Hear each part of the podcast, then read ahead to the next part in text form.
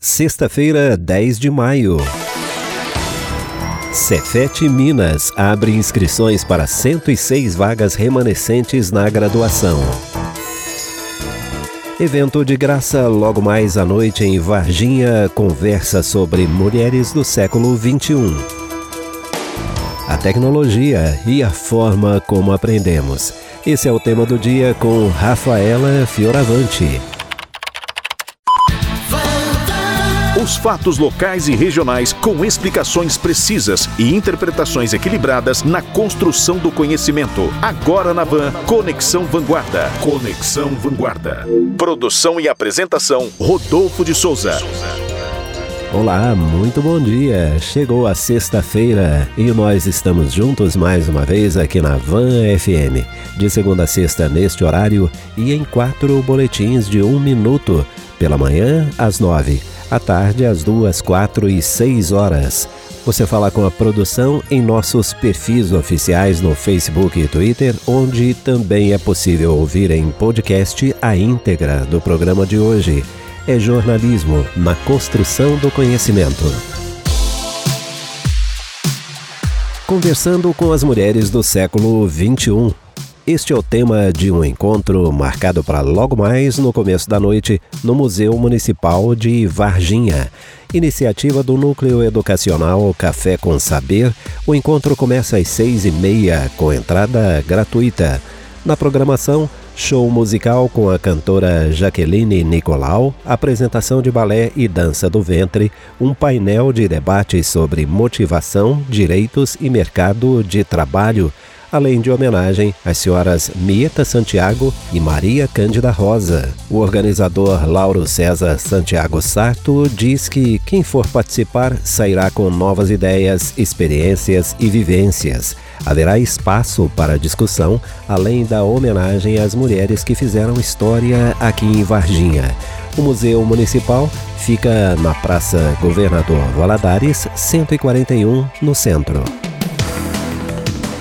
É hora de análise aqui no Conexão Vanguarda. E o tema do dia é como a tecnologia mudou a forma de aprendermos. No Conexão Vanguarda, a análise do especialista. Com a palavra, a designer e consultora de educação inovadora Rafaela Fioravante. Olá, ouvinte, bom dia. Estamos aqui falando de educação e é importante a gente ressaltar que esse nosso modelo atual de educação ele tem enfrentado já uma crise há um bom tempo. O mundo mudou drasticamente nas últimas décadas. Isso inclui a forma como nós nos relacionamos, como nós nos comunicamos, interagimos e principalmente como nós aprendemos. A forma como nós aprendemos mudou. E grande parte dessa mudança se deve sim ao advento das tecnologias, mas principalmente às rápidas mudanças de comportamento de uma geração para outra. E quando nós falamos nessa rápida transformação e olhamos para as escolas, a gente percebe que elas não acompanharam a velocidade dessas mudanças.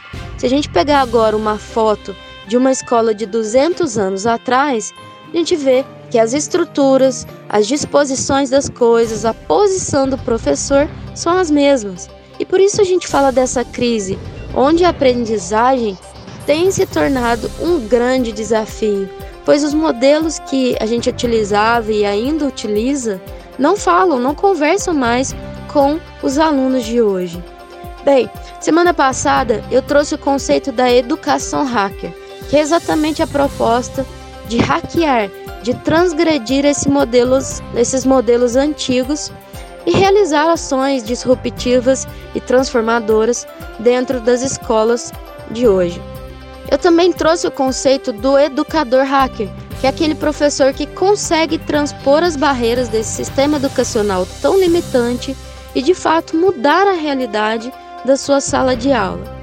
Então, a minha proposta aqui nos próximos dias, nos próximos encontros, será trazer um pouquinho sobre os papéis desses diversos agentes educacionais, dessas diversas pessoas envolvidas nesse desafio de alcançar a inovação nos processos educativos. E eu vou começar, claro, com o papel do professor. É muito comum que nessa onda da necessidade de mudança, o professor receba toda a responsabilidade dessa mudança. São muitas cobranças e muitos tem que. Professor tem que sair da caixinha, professor tem que fazer o curso tal, professor tem que fazer a capacitação tal, professor tem que inovar sua metodologia. As cobranças são muitas, mas a grande realidade nisso tudo é os professores, o professor, a professora é sim a grande catalisadora, o grande catalisador dessa transformação. São eles quem vão fazer toda essa magia acontecer. Mas o que não é verdade é que os professores são os principais responsáveis.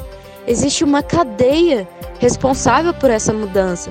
E essa cadeia envolve os agentes públicos, os agentes privados, as universidades, a própria comunidade. E essa cadeia tem como grande influência, por exemplo, a própria estrutura diretiva da escola.